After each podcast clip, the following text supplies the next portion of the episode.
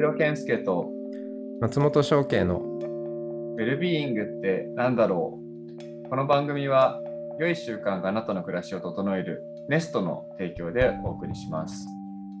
良い生活習慣を始めたいと思っても一人だとなかなか続かないもの、ネストに参加して心や体を整える習慣化を始めてみませんか？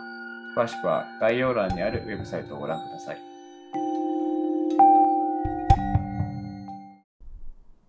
はい、シュウケイさん、今日もよろしくお願いします。よろしくお願いします。はいはい。ということで、2週間まだ経って、今日ですが、結構この2週間いろいろありまして、うん。あれ ?2 週間前何の話しましたっけ？あ、ブッダだ。ブッダのね、ブッダのコミュニケーションの話したんですね、そういえば。ああ、そうね。そそうですよね、そうそうそうそう。うんあの時に、ね、ブッダはどういう気も気持ちだったんだろうって話してたんですけど、まあなんかちょっとそれの延長にも当たるのかなとは思いつつなんですけど、ちょっと、うんあの最近すごい自分の中で、まあ結構大きい変革が自分の中で起きていて、あのなんかね、まあマイブームで終わるのか、今後の自分の指針なのかちょっとわかんないんですけど、あの、エルダーシップっていう言葉がですね、うん。まあ気がつけば3年前ぐらいからずっと、あの、なんか自分の胸の中にあったんだけど、うん。徐々にこう発酵してきて、今ようやくなんかね、なんかムクムクと育ってきてる言葉があるんです、エルダー。シ。で、なんか、その背景にあるのが何かっていうと、まあ、人にも定義はよるだろうし、なんだろうな、あのーまあなんだろうな、もっともっと研究されうるべき領域なんでしょうけど、そのリーダーシップっていうことについての、まあ、なんかちょっと限界というか、もう勝手に自分の中でリーダーシップというものに対してなんか、こう限界を感じてたんですよね、きっとね。うん。なんか、まあ、そのシフトであれ、ネストであれ、発起人で、まあ、ファウンダーであり、代表でありみたいなことを数年ずつやっていく中で、まあ、その時には自分の自覚としてはリーダーだったわけですけど、うん。なんかそのリーダーとしてのあり方みたいなのに、なんかこう、限界を感じていっている中で、なんかふと、全あの、シフトのあるメンバーから、エルダーシップのあり方みたいなことをポンって言葉を渡されて、なんかそれからずーっと、なんとなく持ってたんですけど、うん。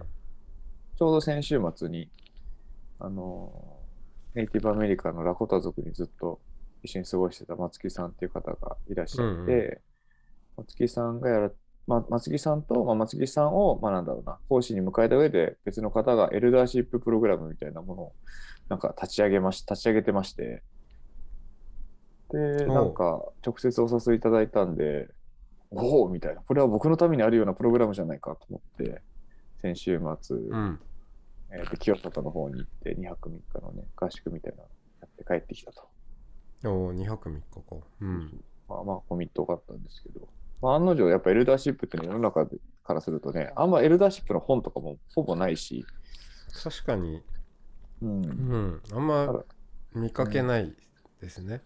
そうそう。まあでもうんもしかしたらお坊さん界隈からしたらエルダーシップっていうのはある種の確立されてることかもしれないですけど、多分ね、あの、うんそのカタカナで言わないけど、うんそううんいう要素はたくさんありそ。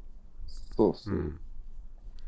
なんか、そうなんでね、結構僕の中で、まあ、まだまだ、なんかね、そんな、早々に飛びついて分かったみたいなものではなくて、すごいこう味わい深いものだなっていうふうには今、なんか入り口に立ってるのか立ってないのか分かんないぐらいの状態ですけど、うん。今感じてるところで、でもなんか結構大事にしていきたいあり方だったりとか、言葉だったりするなみたいなのが最近思ってるところですね。なるほど。まあそんなそんな感じのものだけどちょっと乱暴になっちゃうかもしれないけど、聞くと一言で言うとどういうものですか？いや、いや、いっぱいいろんな、なんかリーダーシップとの対比でね、結構いろいろ喋れると思うんですよ。まあリーダーシップ自体がねなんか、うん。ね定義できるんだかできないんだかっていうとこまあまあまあまあ。まあでもそのエルダーシップとリーダーシップを対比するとリーダーシップが浮かび上がってくるのもある気がしていなてる、ほどなるほど。うん。まあ例えばですけど、うん。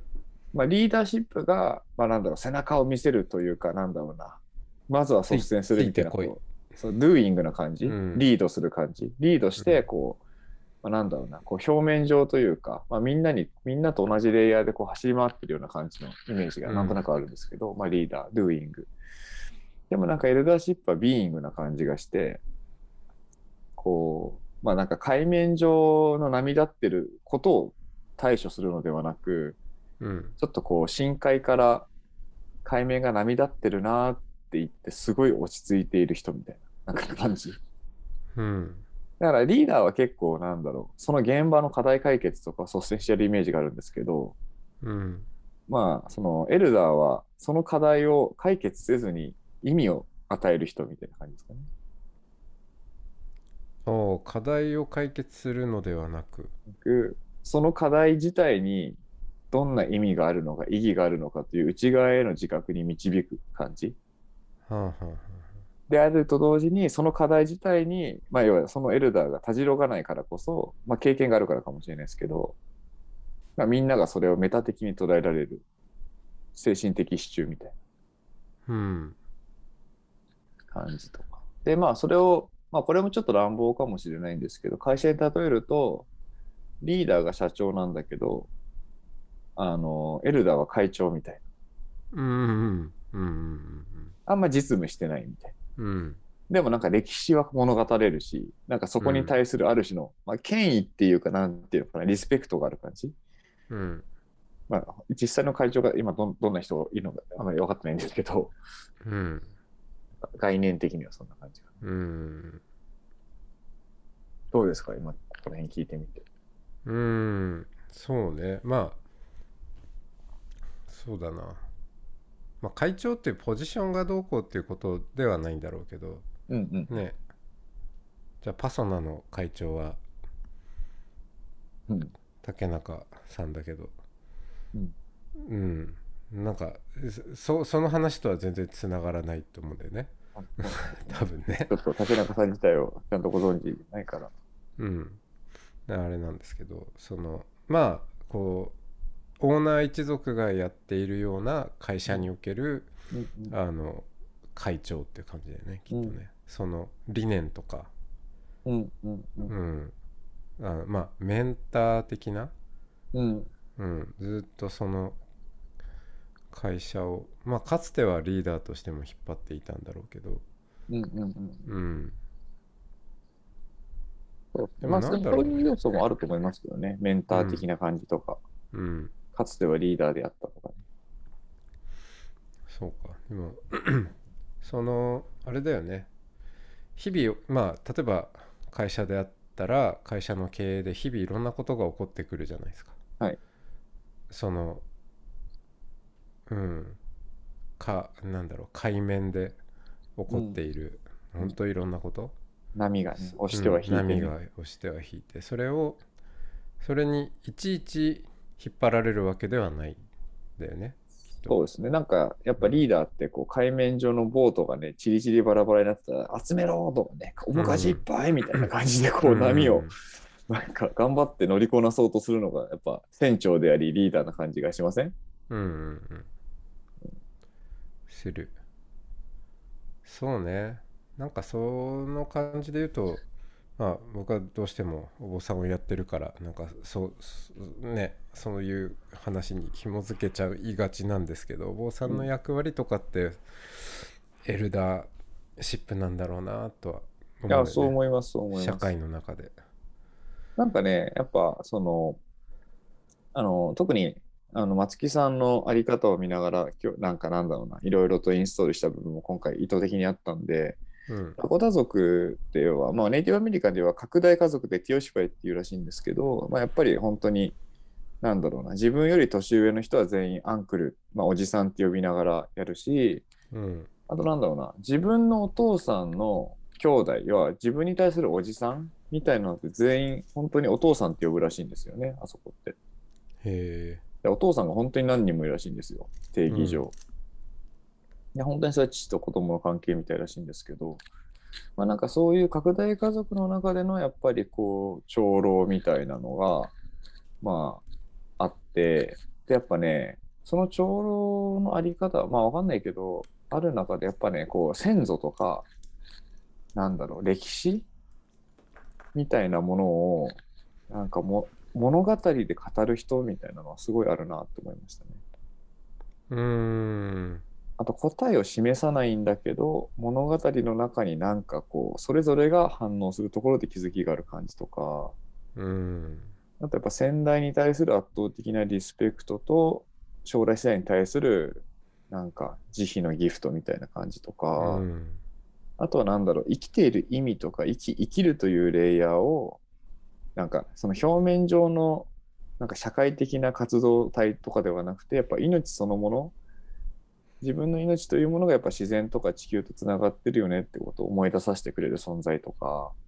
うんでも一方でこう還暦にね赤いちゃんちゃんこ来て太陽に帰って赤ちゃん帰りだみたいな話もあるんだけど最も実は共同体の中で子供っぽかったりするみたいなのも実は長老のなんかこう一個のポイントかもしれないなっていうね。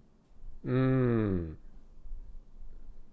なんかそこらら辺を今僕は持ち帰ってきてる感じかな。へえあそそこ面白いね。なんか。子どこですか？供っぽい。あうんうんいやそのやっぱ経験を積んで、うん。うんまあ、酸いも甘いもうん。知ってそれでこうまあ言葉で言うと「老快な」とかって言葉があるじゃないですか。うんうんうまあんうん、あの年を取ってまあいろいろこう狡猾さというかそういうことも身につけて。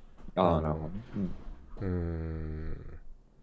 まあ百戦錬磨のうんうん。ねまあ政治家とか見てるとなんかはいはいはい。うん、そういう。政治家のおじいちゃんおじいちゃんたちがやってるようなことってまあそういうことなのかなっていううん。感じがするんですけどなんかそれとは違うんだね。そうですね、うん。なんかイメージはやっぱりこうリーダーって全体を見るっていうロールがあるしちょっと肩肘張ってる感じがするからうん。ちょっとこう部分よいや部分の個人よりもやっぱり全体優先する感じがリーダーってある気がしててうん。うんエルダーはねもはや部分なんですよね。うん。リーダーじゃないから。でも、なんか最もその共同体の中で部分の一員としてなんかありたい姿を体現してるからみんなのありたい感じがなんていうかこう拡張されていくというか許されていくみたいな存在、だから最も自由で最も無邪気で最もなんだろう楽しそうな存在みたいなのが、そのビーイングとしてその共同体に許しを与えていくみたいなのは、まあ、一個機能としてはあるんじゃないかな。うん。祝祭的な存在でもあるのか祝祭的あそれどういう意味ですか？ないやそのまあリーダーがうんうん。こうじ実行的な力を持っているのでうんうん。枠組みも設定してうんうん。こう指示を与えたりとかうんうんねそのうーん船の舵取りをしていくわけだけどうんそこから何かこうはみ出していくようなうんあの要要素としても存在しているっていうのかあーまあそうかもしれないですね。なんかそのリーダーがこれでいいって思ってた枠を平気で飛び越えることで逆にリーダー自体の枠を広げるとかもありそうな。ですね。うんうん、やっぱそこには愛がある。でもなんかその本当に無邪気に困らせるような飛び越え方はしなくて、あくまでリーダーの成長につながるようななんか振る舞いとしてふざけるみたいな、なんかそういう感じはしますけどね。うん、あとはねその今のリーダーっていうこともあるんだけどうん。なんか次のリーダーのこともうん。その眼差しにはなんか含み込まれているのかなっていう感じはして、そうですね。うん、やっぱその今のリーダーってやっぱ今のことしか、ね見られない部分があるけどそれをもっと俯瞰して、まあ、かかつて存在したリーダーたちとかね。そしてまたこれから生まれてくるリーダーたちのうんことも見ながらそのリーダーズのためにあの行動する部分もあると思うんで。だから時には今のリーダーを、うん。まあこ困らせようと思って困らせてるんじゃないだろうけど、うんなんか必要なコンフリクトとか、うんうん、なんかそういうのも出てくるんだろうななんてことを思いましたけどね。そうですね。あとやっぱね、そのティオシパイの話で言うと、やっぱその町の長老たち、まあ、村の長老たちがやっぱ話してる、火を囲んで話してるところとかに、やっぱこう、大人は忙しいからあれなんだけど、やっぱ孫とか子供とかはどんどんどんどんなんか入ってきたりするんだけどなんかその秘密の会合だからとかじゃなくて絶対そこはオープンなんだけどとりあえずお前は意見をせずに黙って座ってろみたいな形でなんかその場を共有するんですってうん子供とそのエルダーたちが。うんなんかやっぱこう、ね、大人とかリーダーっていうのは、やっぱ目の前のことをね、それこそおもかしいっぱいとか鳥かしいっぱいみたいなことやってて、忙しい中で、実はやっぱおじいちゃんと孫みたいな、なんかそそこでのやっぱ子育てみたいな話とか、そそこでの連携感とかってあるんでしょうね。うん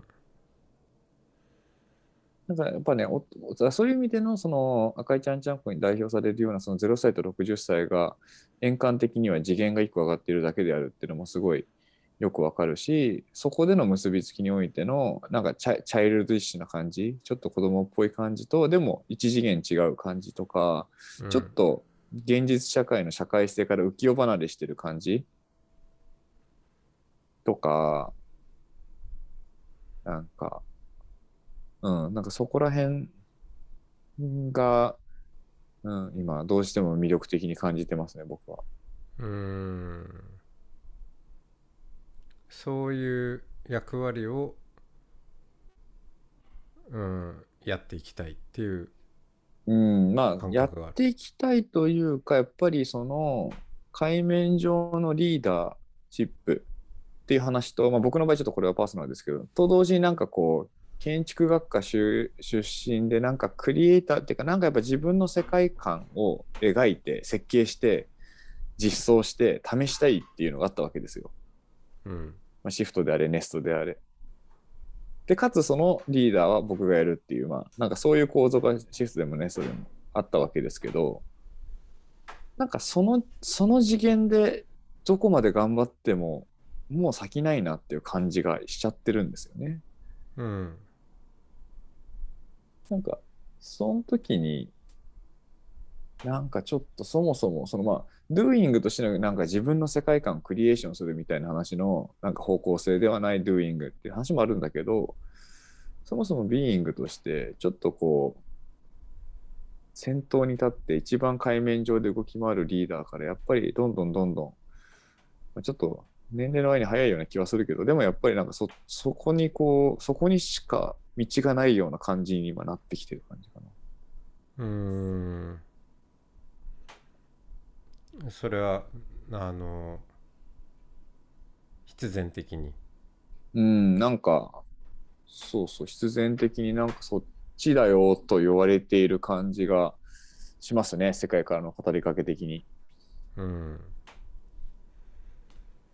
なんかクラニオセークラルとかを勉強させられている、学ばさせてもらっているのもすごいやっぱ通じますしね、その何かこう大いなるものというか、なんだろうな、なんかすごいその命そのものの、なんかうん。脈動みたいなのをか感じる、認識するっていう、まあ、ある種の、なんだろう、トレーニングなわけですけど、クラニオセークラルは。なんかあの、うん。あの時の、まあ、ちょっと編成意識が入るわけですよ、軽く、多分。うんうん軽く入るんですけど、なんかそその時のあり方とエルダーとしてその状況とかを見る時って多分すごい似てて、うん。うんなんか、あ、なんかここ1、2年でやらされてたことって全部ここに集約されてるかもみたいな感じにはなってきてますね。うん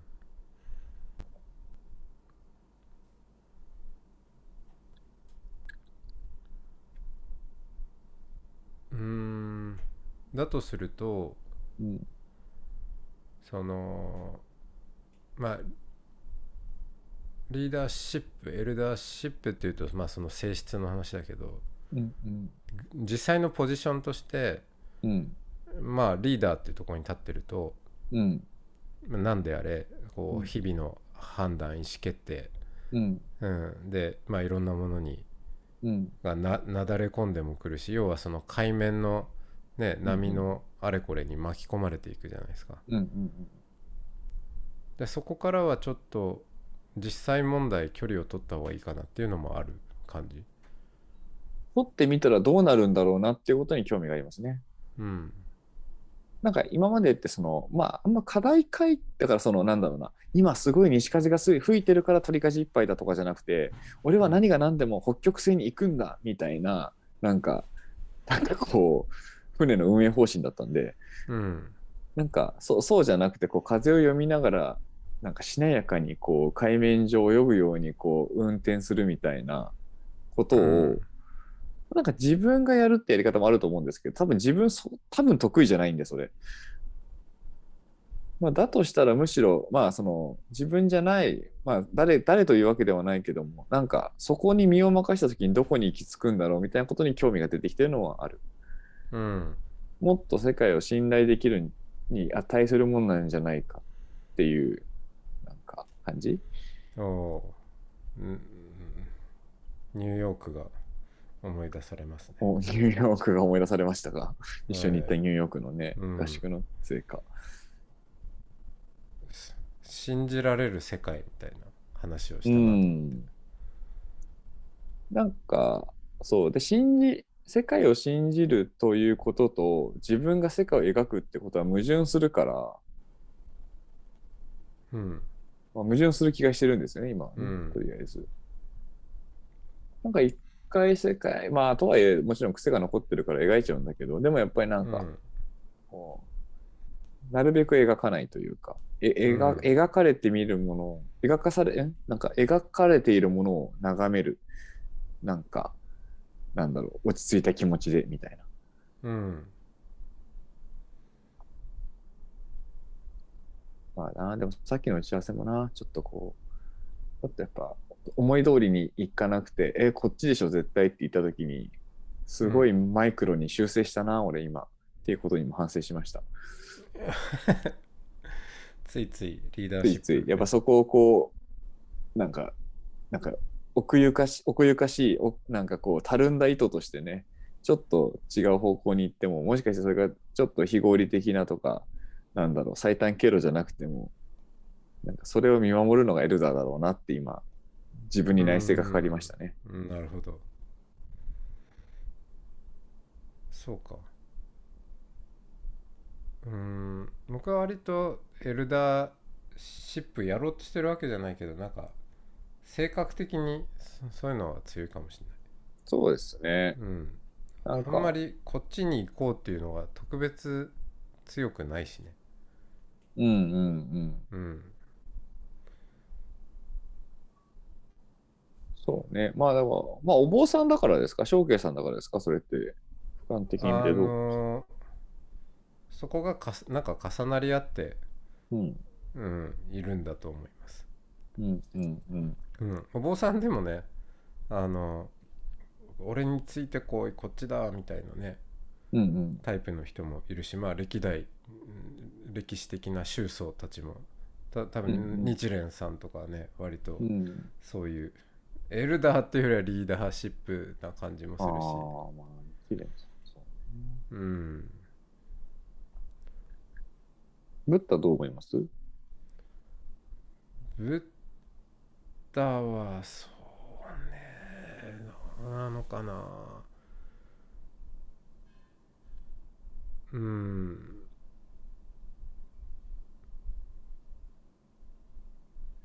すでもそうねこれを作りたいとかああしたいこうしたいでやってるわけではもちろんないんで。うん。うん、そういうものから一切の執着うん。から離れてしまった方のメンタリティーは想像もできないんだけど。でも方向性としてはほどけていく方だから。うん。まあエルダー、んまあ、結果的にリーダーシップも発揮してるけどエルダーシップはすごい強かったんじゃないですか？うん。うん。なんかエルダーの世界ってちょっとあの世っぽいですよね。うん。なんかエルダーの視点要は深海からこう海面を見て海面でわあ溺れそうだとかこっちに行ったらち宝箱が近いぞみたいなことやってるのってすごい静かなスイッチの世界から見たらやってんなぐらいの感じになるじゃないですか、うんでもそれってちょっとあの世っぽいしなんか行き過ぎたらね行きだからなんか一人で行ってしまってもなんかそれは違うような気がするしなんだろう、うん。あくまで共同体の中に深さを与える存在であるべきだなって思うんですよ。なんか一人で行きたいわけじゃない。うん。感覚的に。なんか僕はなんか自分がエルダーになっていくといった時にナイストなのかシフトなのかになんか三次元的な深みみたいなのがあると、なんかこねう、重力が作れるんじゃないかなっていう感じがあって、見えない力としてね。うん見える力じゃない、見えない力をどう作るかみたいなのに興味がありますね。どうやって作るか分かってないけど。お化け的な存在かもねほう、その心は。うーんと いや宝はこっちにあるぞっていうことに関してさ、うん。まあお化けっていうのはあの化けて出るからうん。一応あらこの世界に現れてねうん。あの人にと関わること関与することができるからお化けではあるんだけどうん。でも宝の持ち主にはなれないじゃない、なれないですね。うん、どこまで行っても。どこまで行ってもうん。うんなんかそんな感じ？その関関与はするんだけどなるほど、なるほど。うんそのいとどまることはできないしうんうんううんんとど、まるものとして何かを所有することもできないし、うんうんうんううん。んまあ、そういう立場だからこそなんかできる関与もあって、そうね。うん。まあ、だからなんかこう、うん。やっぱおじいちゃんっぽい華麗華麗な感じっていうか死を感じるよね。あの世っていうか。うん。うん。なんかそれを三十数歳で思考することが合ってるのか、なんかちょっと残りの人生ちょっと長いけどな、みたいなのは思いつつ、でも今それにときめいちゃってるんだよな。うんまあ、でも、ショッケさんも若い頃からずっとエルダーだからいいか。いやいや僕だって宝欲しいけど欲しいんですか？欲しい宝はねでもさ、その宝はさ、まあ、金銀財宝かもしれないけどさ、自分の深海、自分がいる深海の先のなんか海の底のさ、地球のコアとかにさ、うん。なんか命の源泉があるって思うとさ、なんかそっちと、だからさ、あの、翔家さん前言ってたじゃん、甲骨感好きみたいなこと言ってたじゃないですか。うん。甲骨感って宝にはないよね。ああそれはないね。まあうん宝探しの熱狂はあったとしてもね。ああ、うん。でも宝探しの熱狂と、なんかこう深い深海の中で、なんだろう、上の海面を見てるんじゃなくて、むしろ自分より下を見たときに甲骨感って感じそうじゃないですか。うん。不変なる、不変なる甲骨感がありそうじゃない、そこに。うん。そうね。だからまあ海面と深海と行ったり来たりするといいんじゃない？欲張りね、たまにぴょこって出たいですよね。うん。まあたまにさ宝探しもさちょっとは参加したいしさえ、その時どんな感じ？お化け役で参加したい感じですか？それともちゃんとリーダー？それとも1位の乗組？員どんな感じ？いやー海面出てきた時は。旗振っちゃうとう今度深海に行けなくなっちゃう、ん。そうだね。うんいなくなっちゃったってなるもんね。うん、旗振ってた人急にね。そうまあお化けぐらいがいいのかなお化けぐらい。じゃあそれ、やっぱり、なんか、それ、それ本当に幽霊じゃないですか。たまに出てくるみたいな。そうあでもねそうなお坊さんってそういうところあると思うんだよねそのほ社会から見た時にねう。うん。うーんまあもちろんそのお化けじゃないんだけど、うん。えーまあその宝探しうん。がわーってしてるところにうん。まあ近づいていくことはできんだけどうん。でもこの人は担い手になる人ではないよなっていうさうん。ことをまあ勝手に思ってもらえたりもするわけじゃない？確かうん、だからあの担い手になりうる人として出ていくと逆にねいろんなことに巻き込まれたり警戒されたりあるんだけど、まあお化け的に出ていってでまあ特にまあ金金銀財宝の分け前に預かることもなく、うん、っそれね、ていう。エルダーじゃないっすね。あそれエルダーじゃないんだ。あの、エルダーの先っすね。あそう。先祖霊っすね、もはや。先祖霊。あ先祖霊ならわかるって思った今。ああ。でも僕が言ってるエルダー一応生きてるんで、ああそっかそっかそう。なんか船の最後尾になんか子供たちと遊びながら、でも眼差しはこう宝物をなんか見てるみたいな感じかな、僕の言ってるエルうダーは。ん。今のはもう死んでますね、その人。は。そう。ん。そうか。でもまあそそんなようなところに近いものとして、う。うん。まあお坊さんっていうそのうん。まあアイコンというかまあ人によってもね、印象違うから、ううん。んいやお坊さん宝探しばっかやってるよねって思ってる人もいるかもしれないけど。うん。でもまあまああのそうそんな形でいられるといや今回ねすごい発見があって多うん。分僕この10年20年わかんないけどね。まあでも結構そなんか結構いろいろ内省していくと10年ぐらいのテーマになるだろうなって思ってるんですよエルダーシップが。なんとなく、なんかなぜかっていうと10年ぐらいリーダーシップやってきたからなんか、っうんていうまあ勘勘ですけどね変わるかもしうんれないけど、うんでなんかエルダーシップだって思ってたんだけど今今日のショーケースの対話を経てあなんか人生捨てたもんじゃないなって思えたのは、うん。エルダーシップの先に先祖霊シップっていうのがありそう。ああ来た。アングッドアンセスター来たグッドアンセスター。先祖霊シップ、やばいっすね。だってやっぱ長老ってさ、頼られる存在だから、共同体の中であくまで、うん権威性としては。確かにねうん、儀式を執り行うものだし、やっぱり孫に慕われるものだし、最後はなんかみんながその人生相談をしに来たりとか、知恵を授かりに来る人だけど、翔慶さんが言ってるのは死んでるもんね。うんそうだねそうか。先祖霊シップな。ちょっと早すぎるんで、それは。もうエルダーシップで今いっぱいいっぱいなのにやめてくださいよ。いや良き祖先になろいや、ちょっとそれは20年後のテーマにします。はい、ということで、今週もありがとうございました。うありがとはいありがとうございました、うございました。